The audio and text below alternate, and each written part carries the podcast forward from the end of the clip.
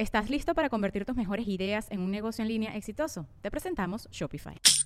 Tal vez no lo sabías, pero nuestro podcast More Than Mamis es un negocio. Y lo comenzamos, por supuesto, para desahogarnos y hablar sobre la maternidad, no para convertirnos en expertas de ventas y del e-commerce. Así que sí, necesitábamos ayuda para vender nuestro merch y poner en marcha nuestra tienda. Por eso estamos tan contentas de usar Shopify. Regístrate con tan solo un dólar por mes en shopify.com barra sonoro, todo en minúsculas. Ve a shopify.com barra sonoro para llevar tu negocio al siguiente nivel. Shopify.com barra sonoro. With everyone fighting for attention, how can your business stand out and connect with customers? Easy. Get Constant Contact. Constant Contact's award winning marketing platform has helped millions of small businesses stand out, stay top of mind, and see big results fast. Constant Contact makes it easy to promote your business with powerful tools like email and SMS marketing, social media posting, and even events management. With Constant Contact, you'll reach new audiences grow your customer list, and communicate more effectively to sell more, raise more, and fast track growth. Don't know much about marketing? No sweat. Constant Contact's writing assistant tools and automation features help you say the right thing at the right time every time. Plus, you can send with confidence, knowing your emails are actually reaching your customers thanks to Constant Contact's best in class 97% deliverability rate. I'm a small business owner, and I believe that this is a great tool for other small business owners.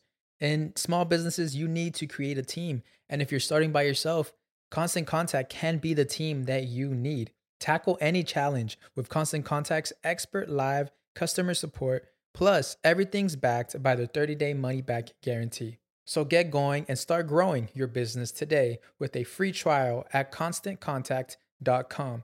Just go to constantcontact.com right now. Constant Contact, helping the small stand tall. ConstantContact.com. ¿Qué tan mágico sería encontrarte un lugar donde vendan todos los instrumentos místicos para crear experiencias poderosas de sonido? Instrumentos como cajas de shruti, koshis, zanzulas, handpans, gongs, cuencos de los Himalayas, flautas, y más. En Tepozcuencos, Coyoacán, vas a poder encontrarlos. Su tienda está ubicada en el corazón de Coyoacán, en la Ciudad de México. Además, ofrecen cursos presenciales en Ciudad de México, Toluca, Amatlán de Quetzalcoatl y El Bajío. También cuentan con un tutorial a distancia. Contáctalos a través de su Instagram, tepos-cuencos-coyoacán o al teléfono 55 44 43 0106. Gracias al maestro Jeffrey Torkington por ser el patrocinador oficial de Sabiduría Psicodélica.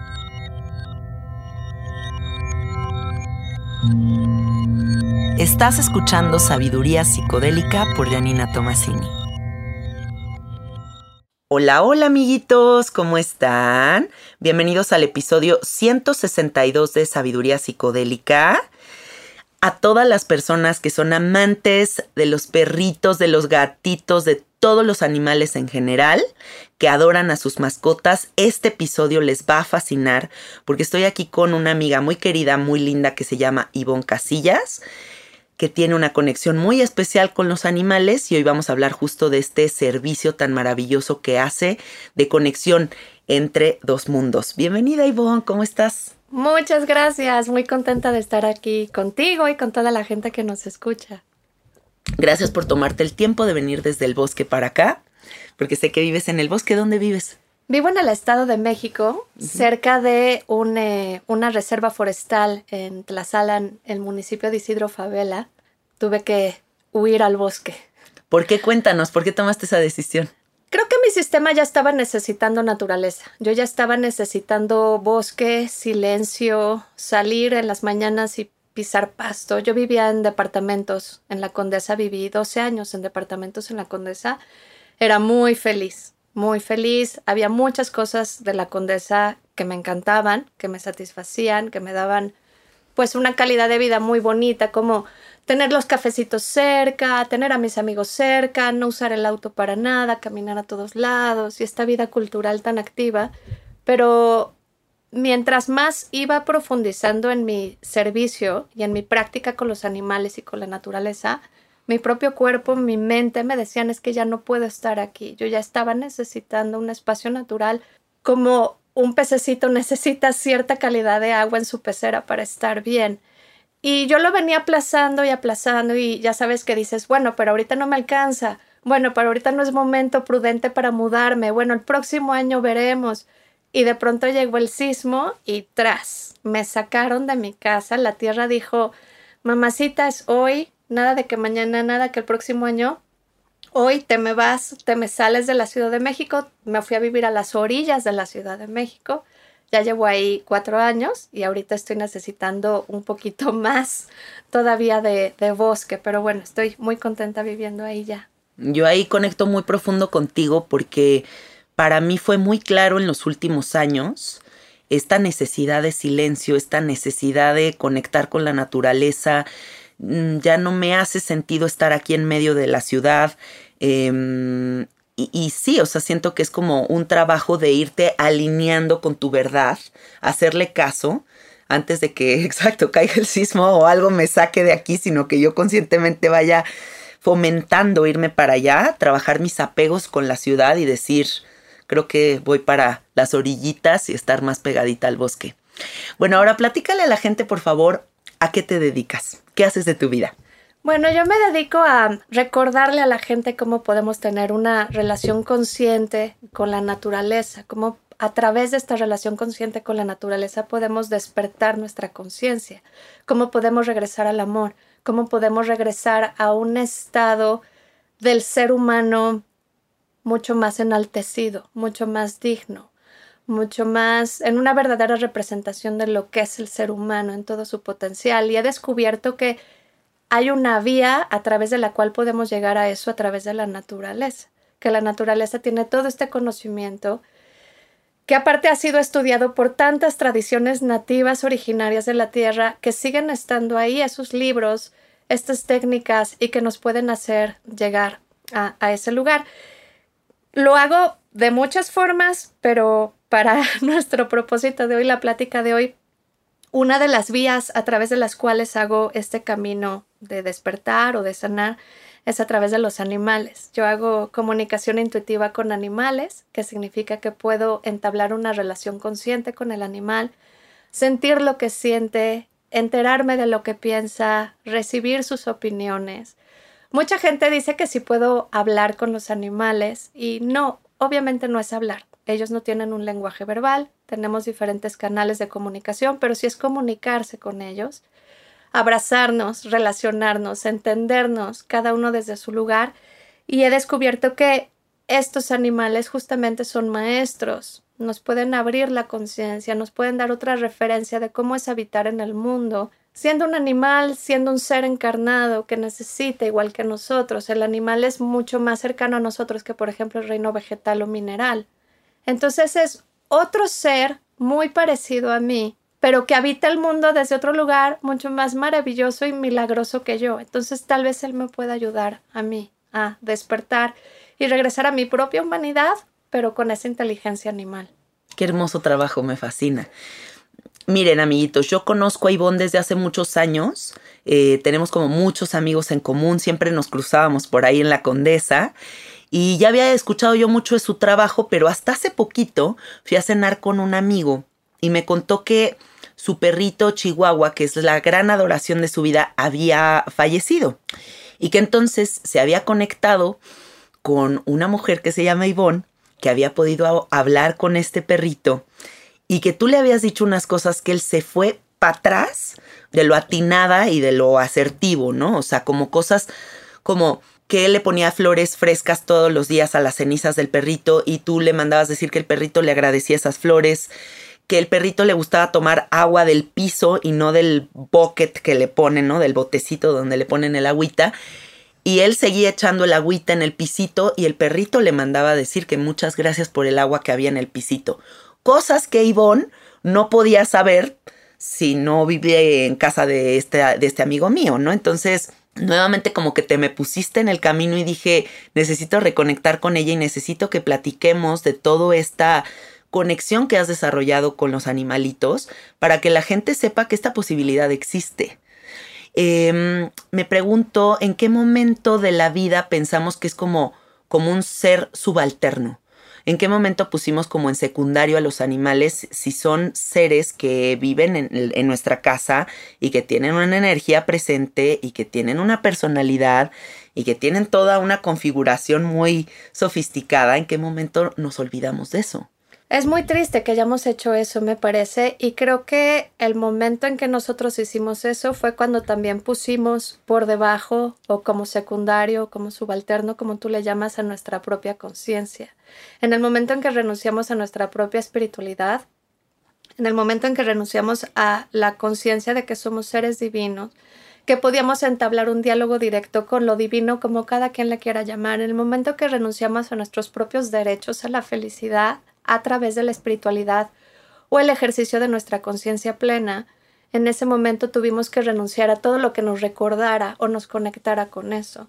Creo que en el momento en que nosotros nos sometimos a nuestra propia mente racional, en el que nos sometimos a la ciencia, y ojo que por esto no quiero tampoco desechar la ciencia, me parece que es igual de importante, pero, pero nos sometimos, la pusimos por encima de nosotros mismos le entregamos el poder de nuestra espiritualidad a otros, a intermediarios, a las religiones. Entonces se volvió necesario alejarnos y enemistarnos con el mundo natural, disasociarnos. Y creo que esa pérdida fue una pérdida nefasta para la historia de la humanidad, muy dolorosa, pero la podemos recuperar, esa es la buena noticia todo el tiempo estamos como en esa recuperación, yo así lo siento. El otro día estaba en la playa y había unas estrellas impresionantes, se veía toda la bóveda así perfectamente configurada y reflexionaba como en este momento en el que perdimos la conexión con contemplar el cielo, ¿no? De dormir tal vez en el exterior y estar completamente conectados con la astrología, empiezan las luces ¿no? La teoría de las luces, empiezan las luces a prenderse y empezamos a ver hacia abajo y perdemos esa conexión. Em, ¿La ilusión de la separación crees que es parte de este gran problema? Definitivamente. Y algo que me han enseñado los animales es que ellos siguen unidos, ellos siguen unidos a la fuente y que lo único que se separó fue el humano. Siguen unidas las plantas, siguen unidas los minerales, siguen unidas las montañas, los mares, los animales, siguen en esa unidad. Ellos de hecho están habitando el paraíso terrenal. Y los que elegimos salir de ahí fuimos los humanos. Y el problema es que estamos invadiendo su paraíso terrenal, estamos destruyéndolo en, muchos niveles que me parece que no alcanzamos a dimensionar el daño que estamos siendo capaces de, de hacer los humanos en ese otro, otro mundo paralelo en el que ellos viven pero nuevamente mucho de mi trabajo es recordarle a la gente que eso existe, que podemos regresar y lo podemos recuperar, primero que nada para devolvérselos a ellos y después para disfrutarlo también nosotros. ¿Cómo comienzas en este camino, Ivonne? Bueno, mucha gente me pregunta el cómo te diste cuenta, cómo empezaste y para mí es una pregunta difícil de contestar porque no sé cuándo empezó porque así nací. Lo que a mí me pasó es que me empecé a dar cuenta que los demás no podían, o la gran mayoría de las otras personas no podían. Fue al revés, más bien. Fue al revés. En, en mi casa eh, siempre me gusta hablar de, de, mis ancestras porque también eso eh, explica un poco el, el, de dónde vengo. Mi bisabuela eh, fue yerbera, fue una gran, gran, gran yerbera. nunca estuvo al servicio, digamos, como públicamente, como oficialmente me dedico a esto pero era la señora yerbera que conocían todos en el pueblo y que le llevaban a todos sus enfermos y que sanaba enfermo tras enfermo de formas milagrosas con hierbas. Ella podía ver cosas, podía sentir cosas, era yo creo que era una santa o alguien muy cercano a una santa, otra vez de forma muy casual, eh, extraoficialmente. ¿no? Em, su hija, Ofelia, que es mi abuela, ella podía comunicarse con los animales. Entonces yo recuerdo de niña, muy chiquita, estar en el patio y ella estaba con sus pajaritos o con el perro, con el gato, comunicándose con ellos y era muy casual, era muy normal. Entonces para mí era como, pues así es el mundo. Su hija, mi mamá María Cristina, también es una mujer que siempre ha podido soñar cosas que suceden, eh, tener conversaciones con sus papás o sus abuelos que ya fallecieron, predecir el futuro, otra vez, de forma muy casual, muy orgánico, muy natural. Entonces yo crecí rodeada de estas mujeres diciendo, así es, esto es normal. Yo podía tener esta conexión profunda con la naturaleza. Yo también me comunicaba con los perros de mi casa, me salía al jardín y estaba platicando con las entidades del jardín. Me quedaba horas viendo los cerros o viendo el sol y recibiendo toda esta información. Entonces para mí es como cuando empezaste a ver, cuando empezaste a escuchar, cuando, cuando empezaste a tener tacto en la piel, pues desde que nací. Cuando crezco y empiezo a ir a la escuela y la primaria y la secundaria y te vas alejando como de la fantasía de la infancia, me doy cuenta que yo seguía en ese mundo que hasta entonces había sido como de fantasía, pero que era mi realidad y que el resto de los niños no venía conmigo y que en las otras casas no pasaba esto. Entonces ahí sí fue como, wow, el mundo no ve el mundo como yo lo veo, la gente no ve el mundo como yo lo veo. Y no me asustó, simplemente me separó en el, en el sentido que este mundo se volvió un mundo donde solo yo podía habitar y jugar sola. Me salí al jardín sola con mi perro y, y sola con mi perro tenía estas experiencias con todo el jardín o sola en un rancho y entonces tenía todas estas experiencias con los caballos del rancho, pero mis amigas con las que iban no lo veían y no lo, no lo podía compartir. Entonces fue por mucho tiempo algo muy solitario. Claro, siempre todos esos dones, todas esas conexiones te aíslan porque es, sí, eh, eh, te hacen sentir diferente, ¿no? Y en realidad yo creo que todos lo tenemos, simplemente es como si prestas atención y lo desarrollas o no. Em, ¿Te dedicaste siempre a esto? ¿Trabajabas en otra cosa y de repente dijiste, me voy a jalar para acá porque voy a darle su lugar a esta conexión que tengo? ¿Cómo le hiciste? Pues creo que, así como te decía, como era algo para mí, era algo muy privado, muy orgánico, sí validado por mi familia en el sentido que ellos sí podían entender o por lo menos creerme y validar lo que yo estaba experimentando, pero no veía cómo eso se podía aplicar en el mundo. Yo entendía que para yo pertenecer al mundo tenían que hacer las cosas que todo el resto de la gente hacía. Entonces, Cursé todos los niveles de educación hasta la licenciatura como persona común y corriente. Trabajé en un corporativo 12 años. Tuve un sueldo, tuve una oficina. Eh, vaya, la vida normal, entre comillas. Pero al mismo tiempo yo tenía esta necesidad de explorar, de encontrar respuestas, de sanar, había una insatisfacción constante que no se satisfacía con nada. Y, y estas cosas que yo tenía fuera, el mundo material me dio todo lo que una persona pudiera pedir del mundo material, lo tenía. No me refiero solo como a dinero, sino como quieres una pareja, ahí está, quieres un departamento, ahí está. Quieres ir a fiestas, ahí están. Pero había algo en mí que no se satisfacía. Entonces, desde los siete años que empiezas como un camino de estudio ya en serio, ya en primaria, ya en la escuela. Igual a ese, en ese momento a los siete años también empecé a explorar mi espiritualidad. A los 13 años que ya me daban permiso de salir de mi casa, iba por las tardes a tomar cursos de lo que hubiera cerca. La meditación tal, los cuarzos, el reiki, el chikung, este camino espiritual, este otro. Y justo fue a los 17 con una planta sagrada ya en Huautla, en, en Oaxaca, que recibí un mensaje mucho más grande, mucho más contundente de la tierra diciendo, tú eres esta persona, no te olvides que tú eres esto y tú vienes a hacer esto. Pero a los 17 años, lejos de ser una buena noticia, fue como, ¿y esto cómo se hace? Sí, ¿qué hago con todo esto? O sea, ¿Dónde se estudia? ¿Qué hago con esto? ¿Dónde se pone? Porque yo no soy como el señor que está aquí frente a mí guiando la ceremonia. Yo vivo en la ciudad, de hecho ni siquiera vivía en ese momento en la ciudad, vivía en un suburbio donde lo que tengo más cerca es la clase de Reiki que da una señora, pero ¿y luego qué hago? Entonces seguí, seguí, seguí, estudié budismo, estudié hinduismo, estuve buscando hasta que finalmente llegué a los animales a través de una gatita que a mis veintitantos años, ya viviendo yo sola, trabajando en un corporativo, viviendo en la Condesa, esta gatita me dijo otra vez, hey, tú eres esto, tú vienes a hacer esto, tú te vas a dedicar a esto.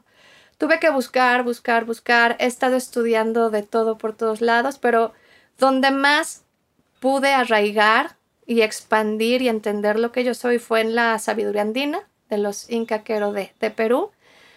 ellos no enseñan como tal la comunicación con animales, pero todas las técnicas que ellos enseñan sí me dieron una, un territorio en el cual yo pude como expandirme, acomodarme y empezar a florecer en estas conexiones y relaciones que yo ya tenía.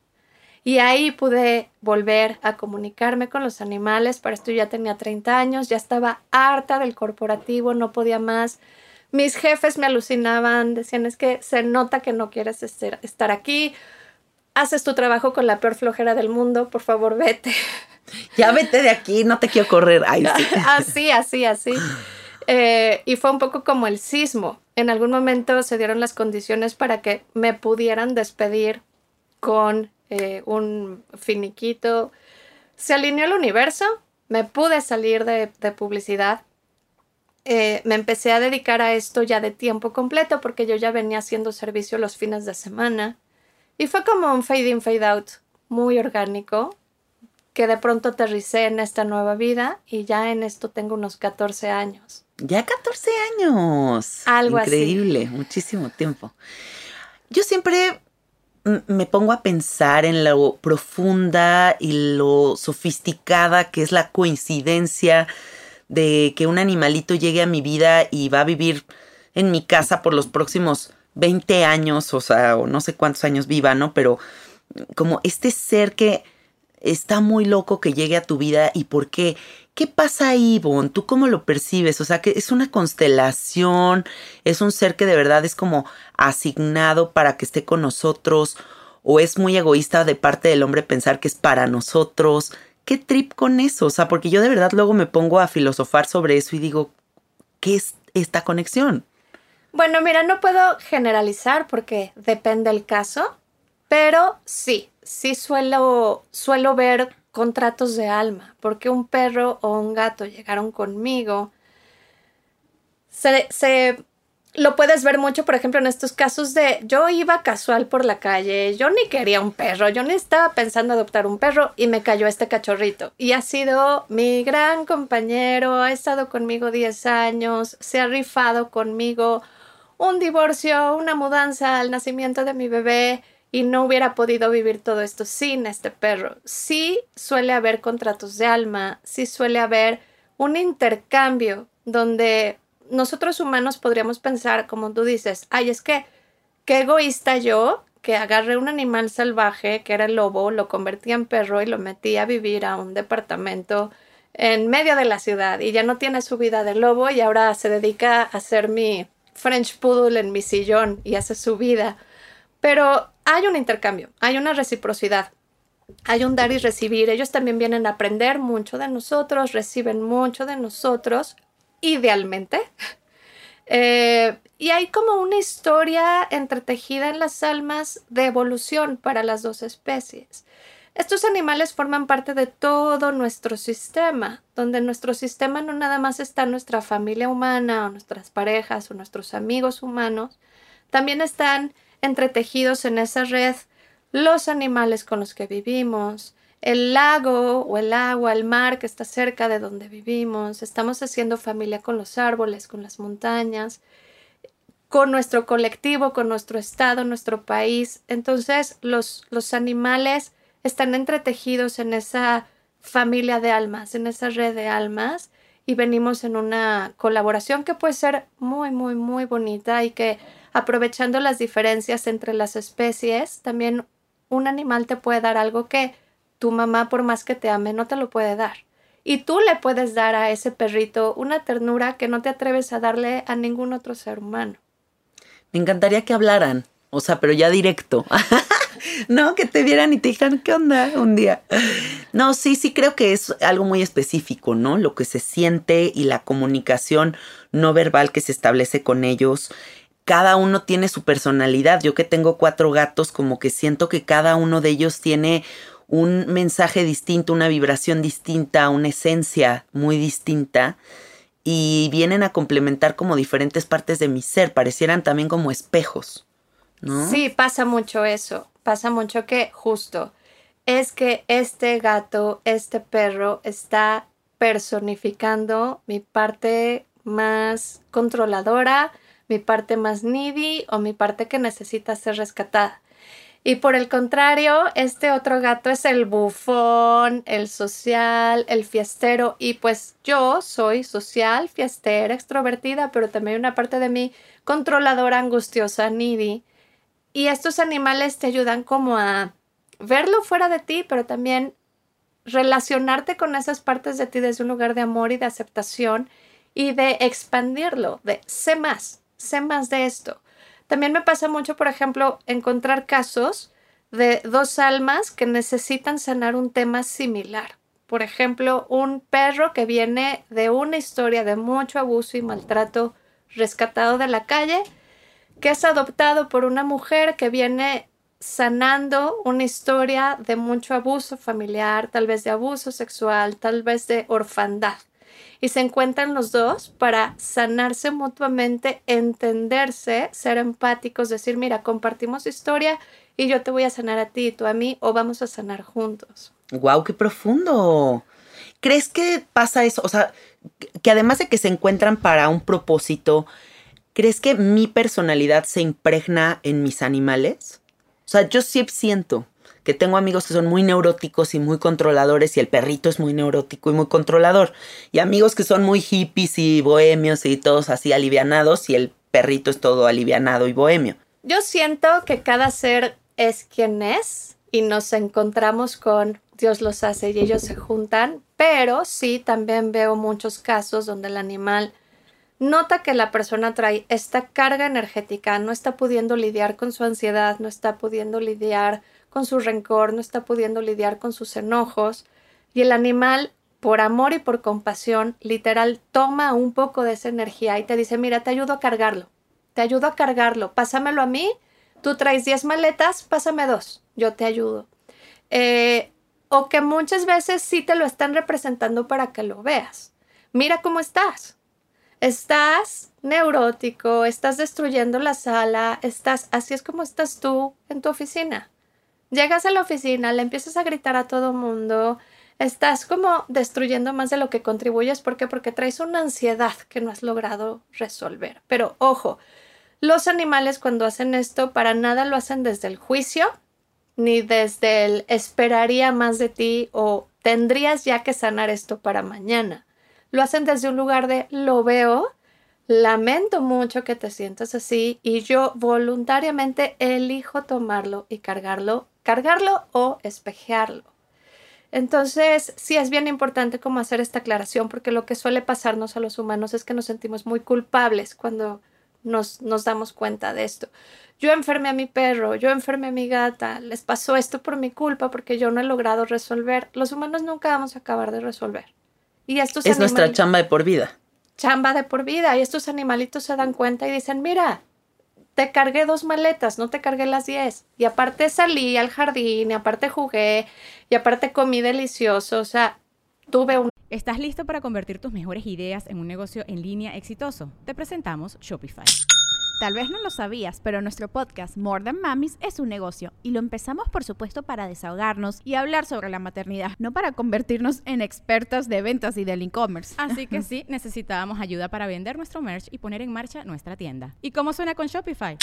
Llegó otra venta. Shopify es la plataforma de comercio que está revolucionando millones de negocios en todo el mundo. Ya seas un emprendedor desde tu casa o desde donde sea, Shopify es la única herramienta que necesitas para iniciar, administrar y hacer crecer tu negocio sin dificultades. Con Shopify puedo gestionar pedidos, envíos y pagos desde cualquier lugar, brindándote toda la información y estadísticas de tus ventas al detalle. Regístrate para un periodo de prueba con tan solo un dólar al mes en shopify.com barra sonoro, todo en minúsculas Ve a shopify.com barra sonoro para llevar tu negocio al siguiente nivel. Shopify.com barra sonoro. Una vida plena y feliz y satisfactoria y te ayudé con tus dos maletas.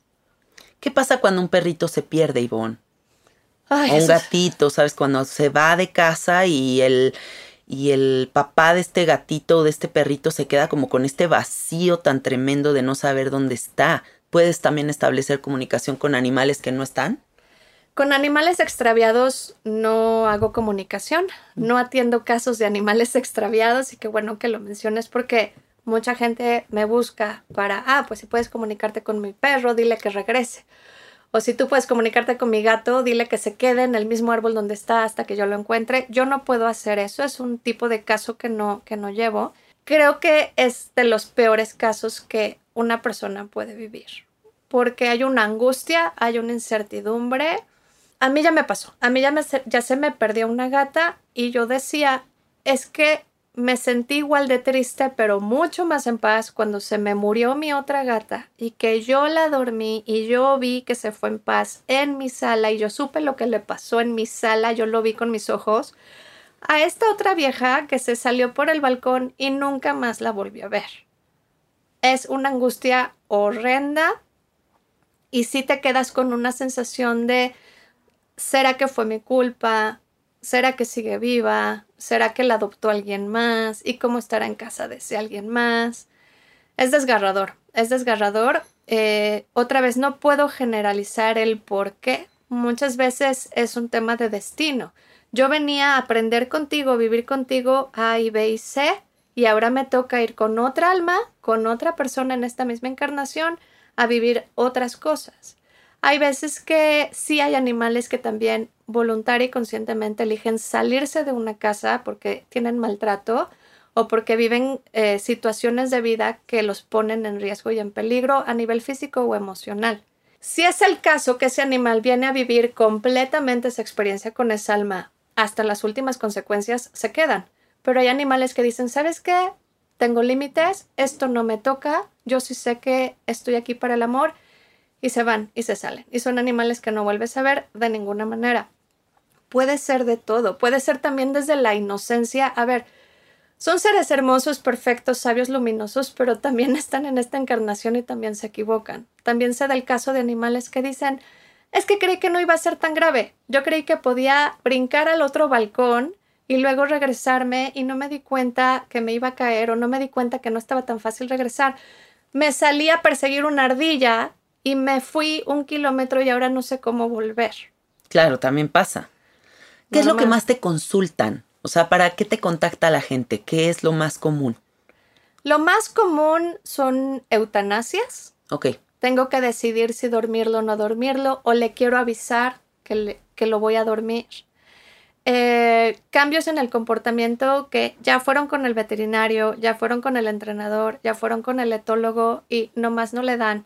Em, ¿Qué es un etólogo?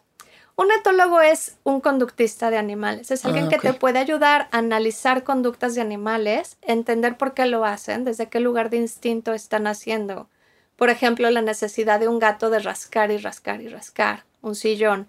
Un etólogo te puede decir, bueno, mira, para empezar es natural, él necesita esto, está marcando territorio, le tienes que ofrecer estas otras opciones a tu perro para que satisfaga sus necesidades de jugar. O sea, se, va a enfocar en las conductas y cómo tú le puedes mejorar la calidad de vida a tu perro a tu gato a través de satisfacer esas otras necesidades conductuales. Sí. Y es muy impresionante cómo, cómo varían esos comportamientos, ¿no? Porque yo, por ejemplo, tengo cuatro gatos y nunca me han destruido una planta, nunca me han destruido un sillón, eh, no se trepan a los muebles. O sea, y también tengo amigos que me dicen, me ha roto todos mis vasos de vidrio, ya rompió todos mis sillones, me mea todas las cosas. O sea, ¿cómo puede ser tan polarizado el comportamiento? ¿No? O la gente que dice, no, es que los gatos son súper huraños y ahorita viste todos mis gatos se trepan. O sea, no sé, se me hace ahí que hay algo mucho más allá del propio comportamiento del animal. O sea, siento que hay mucha parte de nuestra esencia eh, y de lo que uno tiene que aprender con ese animalito que a veces te cuesta trabajo o te es muy sencillo, eh, puesto sobre la mesa.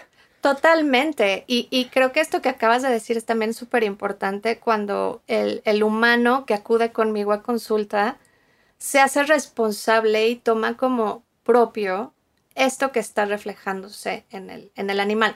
Yo, otra cosa que les aclaro es, yo no cambio ni modifico conductas. Porque la gente cree que van a llegar conmigo y dile que deje de rascar el sillón. Y entonces automático el gato va a entender y va a decir, ah, ok. Dile que deje de ladrar a medianoche. Oye, que dejes de ladrar a medianoche. Ah, ok, voy a dejar de ladrar. No pasa. Lo que va a pasar es, oye, ¿por qué estás ladrando tanto a medianoche?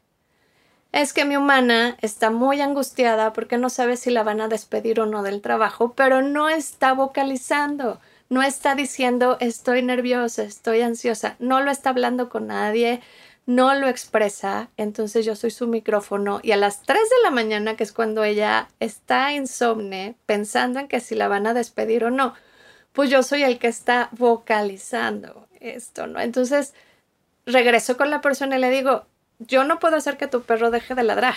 La que tiene que resolver este tema de angustia y hablarlo, expresarlo, sacarlo, reconocerlo eres tú. Y ahí puede tal vez que cambie tu perro. Qué impresionante que resulte que vas, que acabas yendo al psicólogo personal más que a consultar a tu animal, ¿no? O sea, que te das cuenta que realmente muchas de las energías que están puestas ahí son tuyas y que el gatito o el perrito solamente lo está manifestando. La gran mayoría de las veces sí es así. Hay veces que sí es no. Tu perro sí trae algo, trae recuerdos de cuando estaba en el criadero y trae una angustia de esa, de esa época y vamos a sanarlo, vamos a mover esa energía. Sí puede haber casos así, pero la gran mayoría de las veces es el humano. Ay, qué impresionante. Oye, Ivonne, ¿te gustaría que hagamos una consultoría así como de ahorita de, de motita y de alien a ver qué sale? Sí, yo feliz. Órale, ven, late, perfecto. ¿Qué hacemos? Tú me dices. Em, pues nada, solo tengo que conectarme con, con ellos. Normalmente cuando son varios animales lo que pregunto es con quién me voy a conectar primero y el que se está presentando primero es, es Alien. Y cuando me conecto con ellos lo primero que yo recibo es su presentación. Así como yo me presento con un humano y le digo, hola, mucho gusto, yo soy Yvonne y esta es mi personalidad y me veo así y siento así. Lo mismo con un animal. Él se presenta conmigo y me empieza a mostrar quién es él, cómo es su personalidad, cómo se siente ahorita. Y normalmente también comparten un mensaje que, que tengan para dar. Les emociona mucho tener un micrófono. Entonces, en este caso estoy conectando con alguien que yo sé que es un bebé, pero como se está presentando, él es un alma adulta, un alma joven, pero adulta, es muy, muy, muy suave. Es muy, muy, muy diplomático, suave, considerado. Es muy sensible, es un alma muy, muy sensible, muy delicado, muy dulce, donde él sabe y creo que esto sí tiene que ver con su edad, que él es un ser frágil, es un ser vulnerable, porque sí está hablando mucho de su vulnerabilidad y del soy chiquito. Sin embargo, su alma y su mente son de adulto, de un ser completo. Está con los ojitos muy abiertos, y dice que está empezando a descubrir este, este plano terrenal en el que está. Él te quiere aclarar a ti que él todavía está habitando bastante en el plano astral, en el plano cósmico, que no ha acabado de aterrizar, no ha acabado de encarnar, está todavía en un puente y este puente va a durar más o menos entre cuatro y seis meses. Entonces, lo que tienes ahorita te lo encarga mucho porque te encarga mucho su cuerpo físico, su vehículo físico, este cuerpecito que él está aprendiendo a usar, que está aprendiendo a caminar, que está aprendiendo a saltar, que está aprendiendo a explorar, a jugar, a descubrir, a oler. Lo que estás viendo de él ahorita es como un 30% de él y el resto de su ser, de su alma, se irá integrando en él mismo a lo largo de, de este tiempo que él ya mencionó. Ahora, a él le gustan mucho las artes, le gusta mucho todo lo que tiene que ver con la sutileza, la estética, pero la parte viva del arte, la parte que es esta energía que está flotando alrededor de un cuadro, alrededor de una obra de arte, incluso en la música. Le gustan también las healing arts, las, las artes sanadoras, pero sí desde un lugar muy de apreciación estética, pero otra vez no por la pura apreciación estética, no solamente por lo visual, sino la energía que hay en esos rangos de del arte, eh, la cualidad energética que hay en el arte, esa energía tan moldeable, tan sutil, es como una preciosura, es lo más preciado que puede haber para, para él. Em, no le interesan tanto, por ejemplo, no sé por qué quiere hacer un énfasis en no me interesan los cuarzos y no me pongan a trabajar con cuarzos. Quiere hacer esa aclaratoria él le interesa más la energía sanadora que pueda haber a través del arte como arte. No le gusta que hagamos como herramientas o instrumentos artificiales para hacer la espiritualidad. A él le parece que, que él está en otro nivel, que él le gusta relacionarse con las artes sanadoras o las energías sanadoras de otro nivel, que es justo otra vez, a través del arte, insiste, insiste, insiste. A mí no me pongan cosas artificiales como los cuarzos. A él le parece como, no es que el cuarzo sea un objeto artificial, es un mineral pero la forma en la que los pulimos, los tallamos, los queremos codificar y los queremos como instrumentalizar, eso ya no le late. Entonces hace mucho ese énfasis y esa aclaratoria. Porque el arte le parece el que esa es una emanación natural, espontánea, que sale del alma humana. Y eso es lo que él viene a estudiar. Cómo tu alma emanó algo que sí es una obra original y pura y que nació de ti, que no lo andamos poniendo afuera en otros objetos. Ese es como su aclaratorio. Le gustan los árboles, me enseña mucho un pirul. No sé si donde vas a vivir ahora hay un pirul, pero como que siente que el pirul y él van a tener una relación muy fuerte como planta, como árbol. Y está como, yo sin prisas, voy creciendo poco a poco, tengo seis meses con la calma. Ay, qué bonito, me encanta.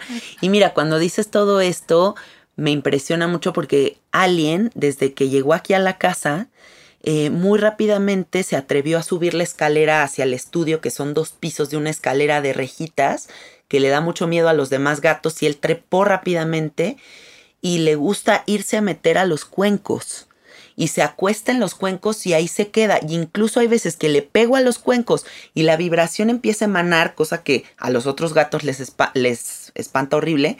Y a alguien le encanta quedarse en esa vibración y contemplarla. No es algo que le gusta mucho.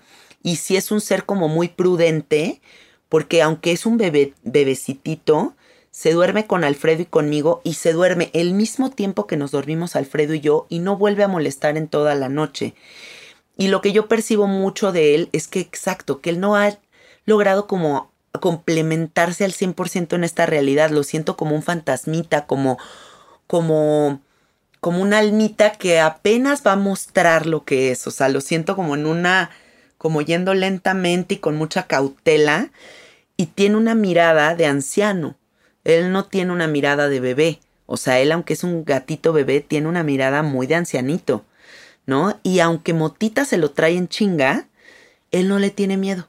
O sea, como que no se conecta con esta parte terrenal como de si pertenece o no pertenece o si nada, con el único que ha conectado impresionantemente es con Ocho y lo adora. O sea, es su fascinación en la vida Ocho. Mm, qué belleza. ¿Quieres que le pregunte qué opina de Motita? Sí, por favor. Porque traen pleito. Bueno, sobre todo Motita. Ok, él y esta sí es una pequeña tarea para ti. Él lo que está diciendo es, hay una parte de ti, Janina, que también están haciendo, que apenas está desarrollando, que es tu siguiente download de ti misma para ti misma, de tu alma o de tu ser superior para ti misma. Mucho más sutil, suave, que ejerce y experimenta su espiritualidad ya sin ningún tipo de elemento externo.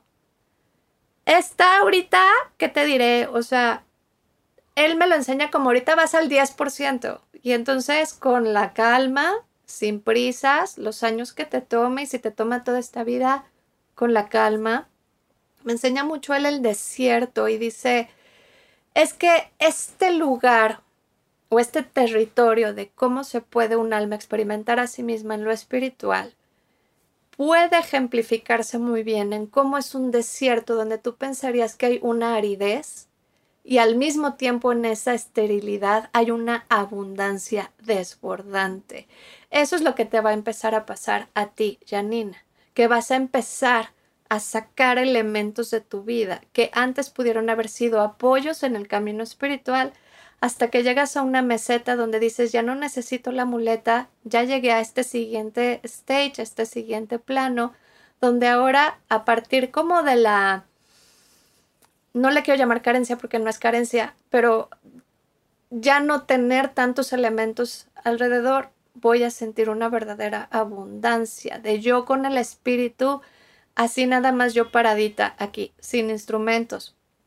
Entonces, él dice, bueno, ok, entonces yo vengo a representar esa parte de ti y estoy sincronizado con esa energía tuya que están haciendo. Motita representa a una Janina mucho más joven, incluso adolescente, como entre los 14 y los 21 años, sintiendo que tiene que ser guerrosa, que tiene que ser salvaje, que tiene que afirmarse en el mundo como un ser espiritual, pero desde una lucha, una guerra, un esto soy, incluso muy rebelde, ¿sabes? Y tiene miedo, lo que tiene esa niña es miedo de qué me va a pasar si yo me abro al mundo espiritual? ¿Qué me va a pasar si yo me muestro ante el mundo con el total y absoluto despliegue de mis capacidades espirituales? Voy a tener que salir al mundo diciendo, esto soy yo, pero con el cuchillo, esto soy yo, pero desde la rebeldía, desde la desfachatez, desde la confrontación y del nadie se me acerque y déjenme ser. Entonces hay como una transición entre esta tú muy joven y esta tú hacia la que vas más madura. Y la idea es que estas dos entiendan que son una misma, que una es la evolución de la otra, que las dos tienen su lugar, que tan importante fue la adolescente para que ahora se pudiera presentar la mujer madura. Y verlo con el equilibrio que las dos te dan, que las dos son partes de ti, que las dos todavía pueden tener un lugar en tu vida. Honrar mucho a esa chava que, que, que tuvo que salir así como defendiéndose, pero al mismo tiempo escondiéndose. Entonces, hay mucho de dolor que reconocer en esa adolescente y, y, sobre todo agradecerle que gracias a ella, gracias a su valentía, gracias a, a que se aventó a pesar de todo, hoy puede florecer esta, esta otra parte de ti, que esta otra parte de ti también le dice a ella que ya no tiene que hacer más, que ya le toca descansar, que ahora va a haber otras partes que se van a poner a trabajar y que a ella ya le toca el recreo, el descanso, recuperarse, gozar la buena vida, ya no tienen que estar en, en, en la lucha. Y esto es lo que alguien percibe de Motita. Habrá que preguntarle a Motita su propia opinión. Pero eso es lo que lo que él puede aportar. Entonces él dice que en realidad no le preocupa, no se siente realmente o gravemente amenazado. Más bien hay una sensación como de, ay, eres una loca neurótica enojona y ya se te pasará, ya se te quitará, ya entenderás que yo pertenezco y que yo correspondo. Y que si no quieres que seamos amigos, pues la verdad es tu problema, esa es tu decisión muy en sabio, muy en zen y muy en... Yo creo que estás enojado, estás enojada, Motita, conmigo, pero no soy yo y no es conmigo. Y si alguien cuando dice esto hace un movimiento donde como que se sale del círculo, se pone en la orilla y las que quedan muy juntas son tu y Motita. Y es como, mejor hablen ustedes porque no es conmigo. Qué increíble todo lo que estás diciendo porque de verdad sí siento que estoy en un momento de una transición importante en mi vida.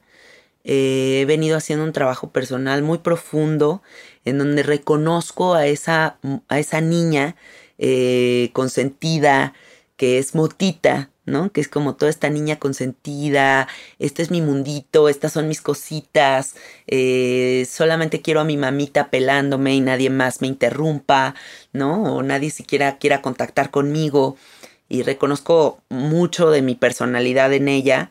Y luego este otro ser que llega y es alguien, ¿no? Que es todo buen pedo y es todo etéreo y no necesita tanto y duerme muchísimo y está como en un sueño todo el tiempo, como conectando con otras dimensiones, ¿no? Yo así lo veo, como aunque es un bebé, no es un bebé hiperactivo, porque en general los bebés están poseídos todo el día en energía y él no, está como más en ese trance.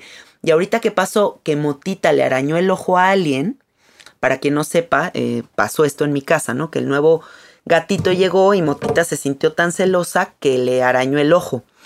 Y aún con el araño, alguien estaba tranquilo y, y bien, estaba zen, ¿no?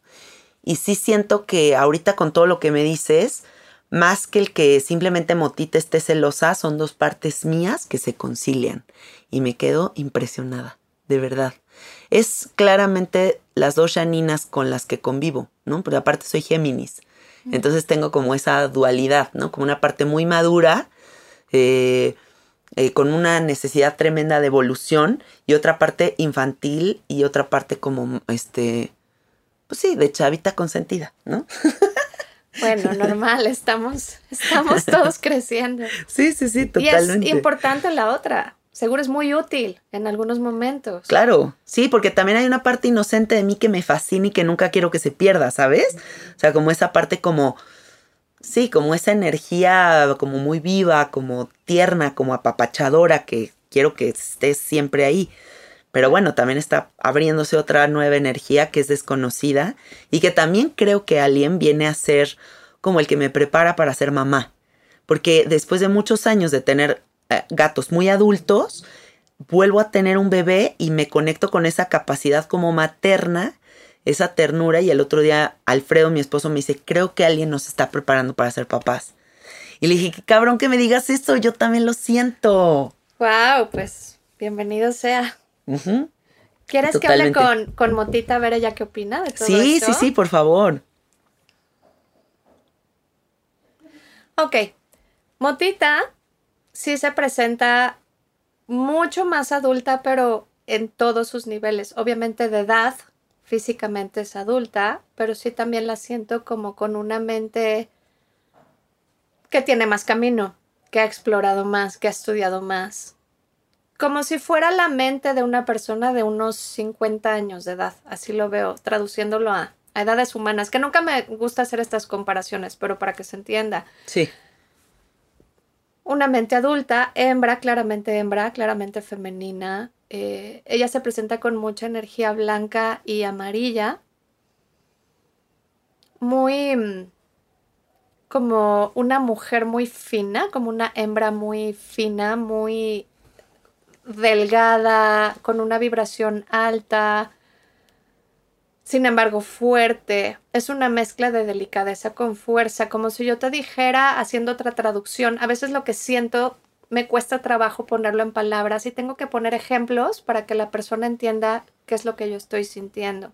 Entonces, en esta traducción o en esta metáfora, ella se presenta como si fuera, por ejemplo, un, un, un yadro o una pieza de vidrio soplado es muy elegante, es muy femenina, es muy delicada, pero al mismo tiempo tiene una fuerza, tiene una solidez.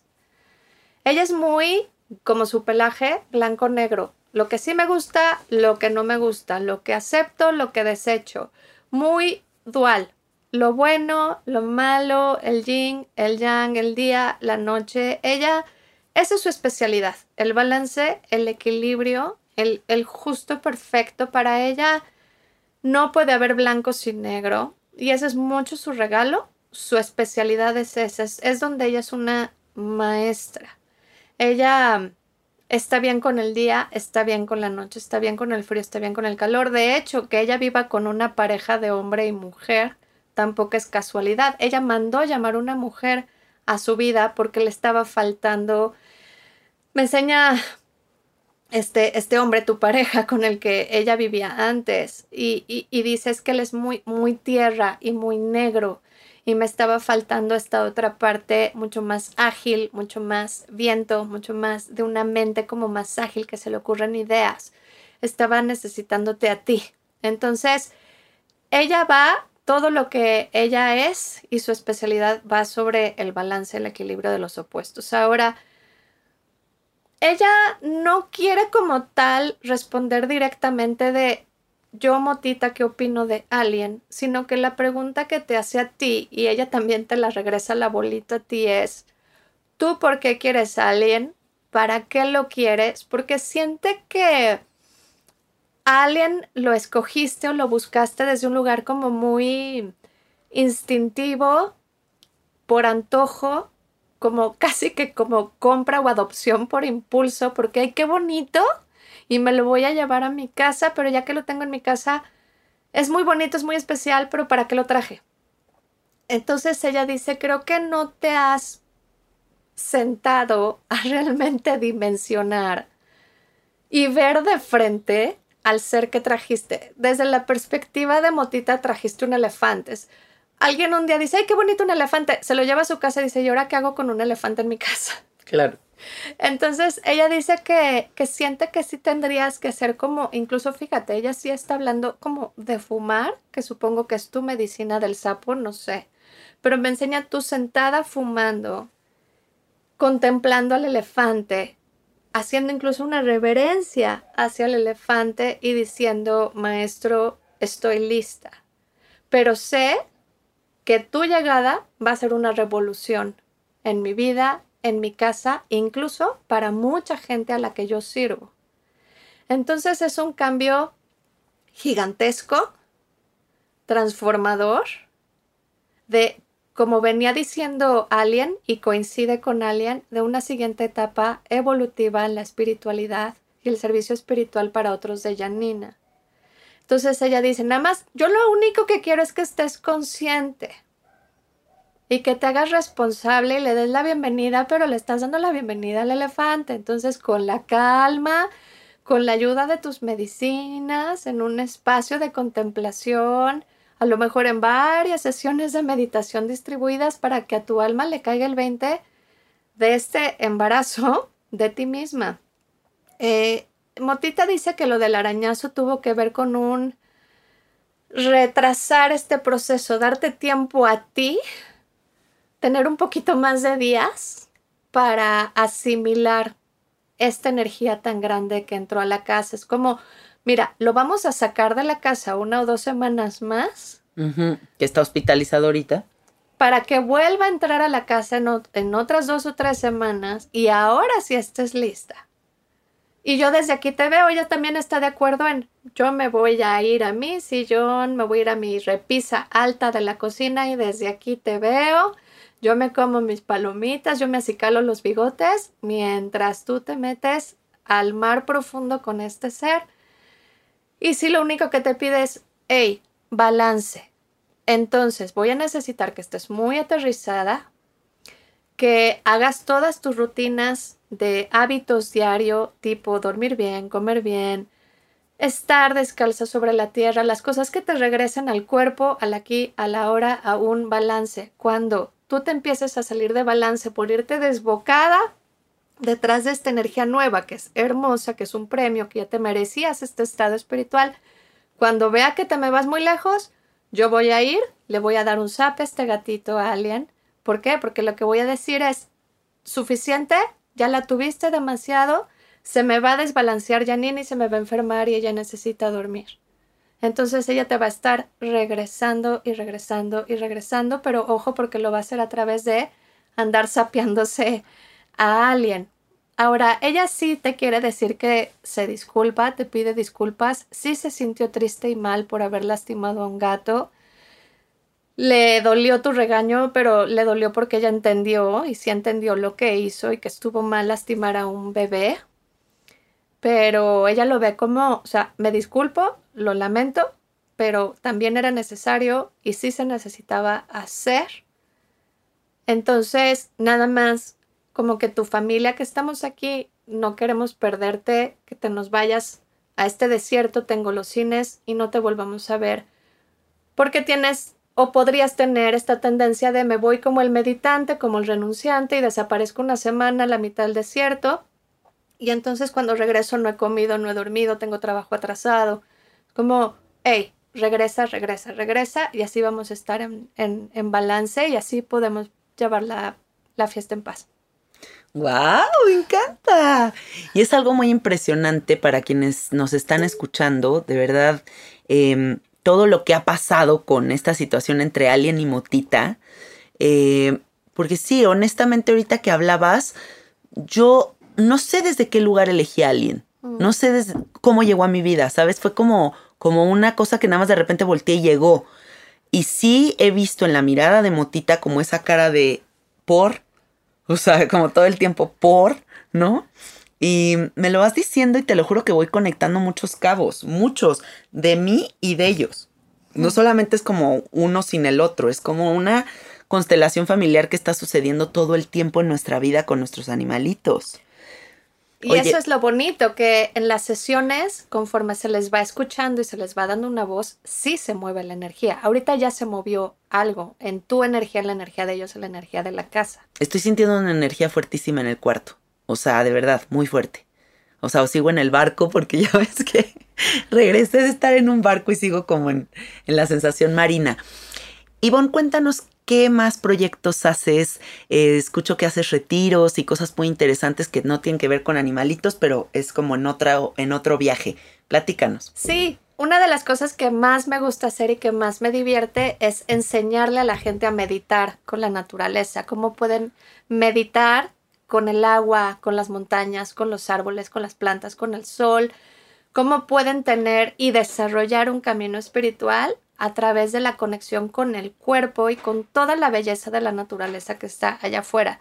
Doy cursos y estos cursos se basan en la sabiduría andina, en las técnicas y las enseñanzas de los quero eh, de Perú. Esa es, mi, esa es mi columna vertebral, esa es mi estructura. Y lo que me gusta es montar a la gente en esta estructura para que ellos también puedan empezar a recordar y ampliar, experimentar su propia dimensión espiritual, pero desde un lugar de apreciación de las aguas, desde meterse a ríos, caminar por montañas, salir todos al sol y meditar con el sol.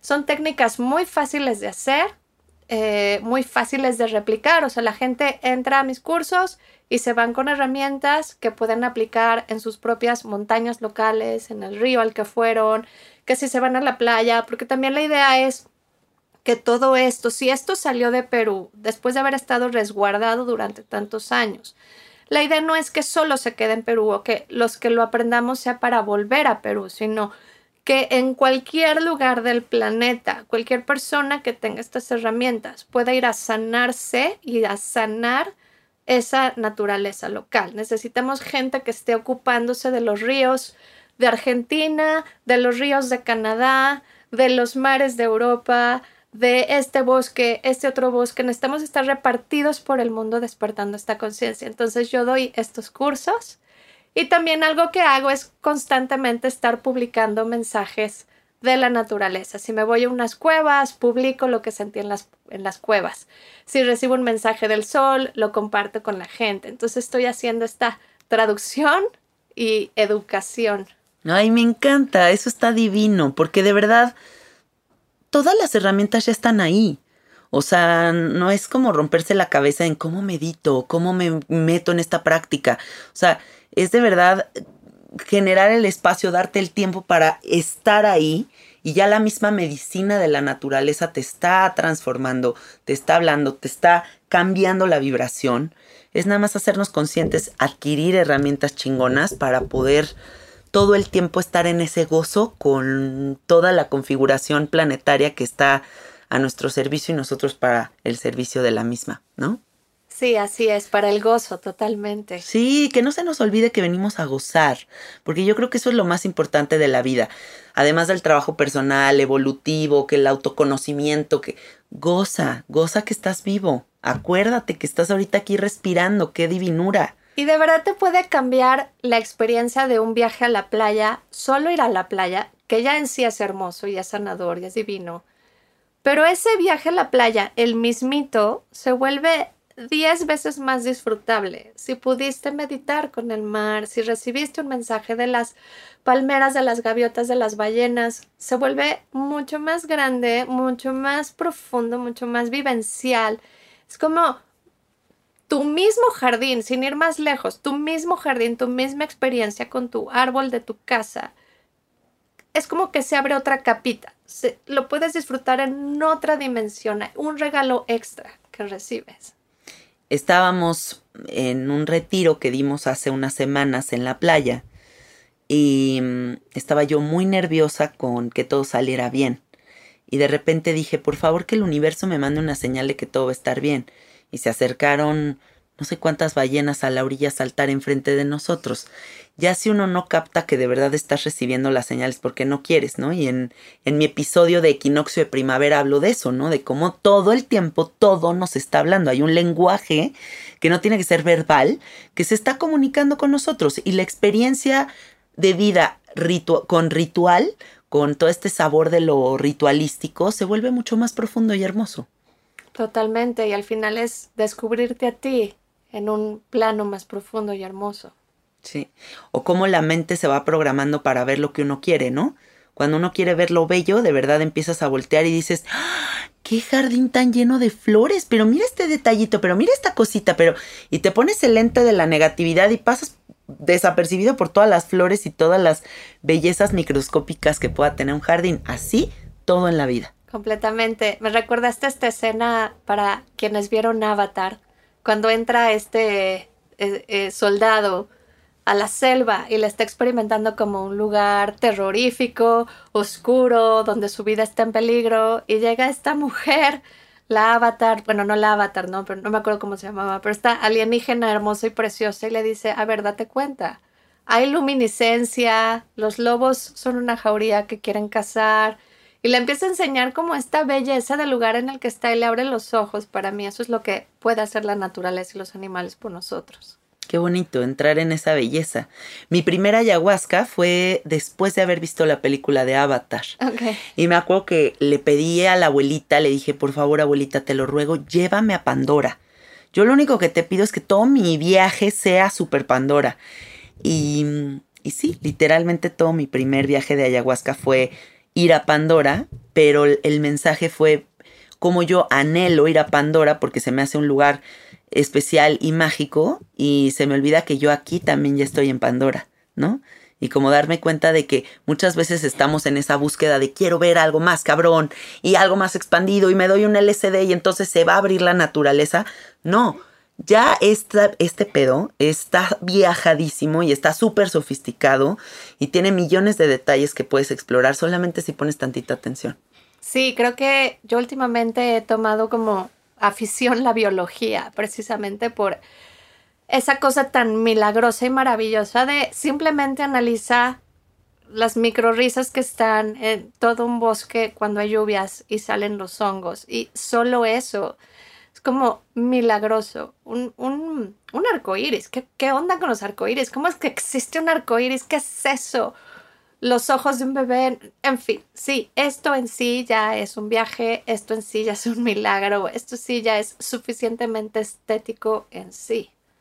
A mí lo que me queda como conclusión y como mensaje principal de toda esta entrevista y de todo tu servicio es la importancia que tiene la naturaleza en nuestras vidas para entendernos, para reconectarnos, para evolucionar, eh, como muchas veces estamos buscando respuestas muy rebuscadas, eh, cosas muy complicadas y no es así. Es voltear a ver el mar, es sentirte que tú eres el, el resguardador, protector de los árboles que están a tu alrededor, de sentarte a agradecer el aire que respiras, de poder ver a los ojos a tus gatos y entender como toda esta constelación que está sucediendo, pero simplemente prestar atención y agradecer. Creo que eso es a mí lo que me queda de todo esto. Eh, pues sí, darnos ese chance de bajar la velocidad para entrar como en contacto en esta en este tiempo más orgánico, ¿no? que tiene la naturaleza, en este como fluir más sencillo, más etéreo y no tan en el rush en el que andamos. Volver al amor y darnos permiso y saber que merecemos ese tipo de vida, donde estás a salvo, donde eres amada, donde todo es belleza y esplendor hasta que la tierra lo decida. Y que incluso los animales salvajes, incluso un animal que se muere porque otro animal lo cazó y se lo comió, sí me imagino cómo debe de ser ese momento en el que te, te atacan y, y, te matan y luego se comen tu cuerpo, pero incluso ellos tienen un nivel de conciencia y de entendimiento donde pueden experimentar eso en el absoluto rango de, la entrega, del surrender, de esta energía, la entrega de vivo esto y así todo. También así las partes más hermosas, también así todo el resto de su vida desde que nació y pudo ser un animal libre, no sé, en la selva, en el Serengeti, en el Polo Sur, ese poder disfrutar este paraíso terrenal que está aquí para nosotros, me parece que lo primero sí es agradecerlo y que la gratitud es la llave que nos va a abrir las puertas de este reino. Y lo otro es saber que lo merecemos, darnos el permiso y decir, si te lo mereces tanto como se lo merece el elefante o el bisonte o el colibrí. Ay, qué hermoso, Ivonne. Te agradezco muchísimo, ¿eh? Gracias por toda tu sabiduría, por todo tu trabajo. Platícale a la gente cómo se conectan contigo. Bueno, me pueden encontrar en Instagram. Es la única red social en la que estoy activa. Me encuentran como ifs-casillas y B chica S-casillas. Y también me encuentran en mi página que es madretierradivina.com. Ahorita estoy por lanzar un curso del 23 al 27 de mayo. Vamos a meditar con la naturaleza. Si quieren más información, pues en cualquiera de esos dos medios me encuentran. Buenísimo, me encanta. Conéctense con Ivonne y estos mensajes tan hermosos que cuenta que nos, nos traduce de las cuevas, de los mares, de las ballenas, de todos estos seres que están aquí coexistiendo con nosotros entren y consuman contenidos así de bonitos y así de luminosos, porque yo creo que eso es lo que hace diferente las redes sociales, ¿no? Como que toda la sabiduría que tenemos la vaciemos también por ahí, no solamente como el show off y tanta cosa. Bueno, amiguitos, gracias por escucharnos, gracias por escuchar toda la historia de Motita, de Alien, que son mis gatitos. Eh, y cualquier duda que tengan, escríbanle a Ivonne. Ivonne ahí va a estar pendiente de sus mensajes, ¿vale? Gracias por venir. Gracias a ti por invitarme y gracias a todos. Les mandamos muchos besos, muchos abrazos. Me encuentran en el Instagram como Cassette Art y nos escuchamos la próxima semana. Bye bye.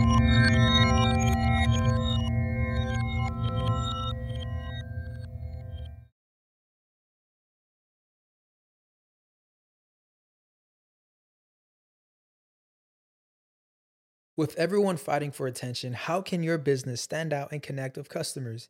Easy.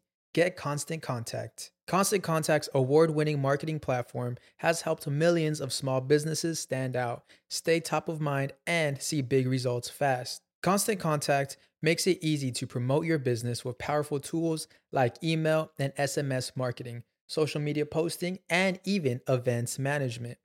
With Constant Contact, you'll reach new audiences grow your customer list, and communicate more effectively to sell more, raise more, and fast track growth. Don't know much about marketing? No sweat. Constant Contact's writing assistant tools and automation features help you say the right thing at the right time every time. Plus, you can send with confidence, knowing your emails are actually reaching your customers thanks to Constant Contact's best in class 97% deliverability rate. I'm a small business owner and I believe that this is a great tool for other small business owners. In small businesses, you need to create a team. And if you're starting by yourself, Constant Contact can be the team that you need. Tackle any challenge with Constant Contact's expert live customer support. Plus, everything's backed by the 30 day money back guarantee. So get going and start growing your business today with a free trial at constantcontact.com. Just go to constantcontact.com right now. Constant Contact, helping the small stand tall. ConstantContact.com. It is Ryan here, and I have a question for you. What do you do when you win? Like, are you a fist pumper? A woohooer, a hand clapper, a high fiver. I kind of like the high five, but if you want to hone in on those winning moves, check out Chumba Casino. At ChumbaCasino.com, choose from hundreds of social casino style games for your chance to redeem serious cash prizes. There are new game releases weekly, plus free daily bonuses. So don't wait. Start having the most fun ever at ChumbaCasino.com. No purchase necessary. VGW. Void were prohibited by law. See terms and conditions. 18 plus.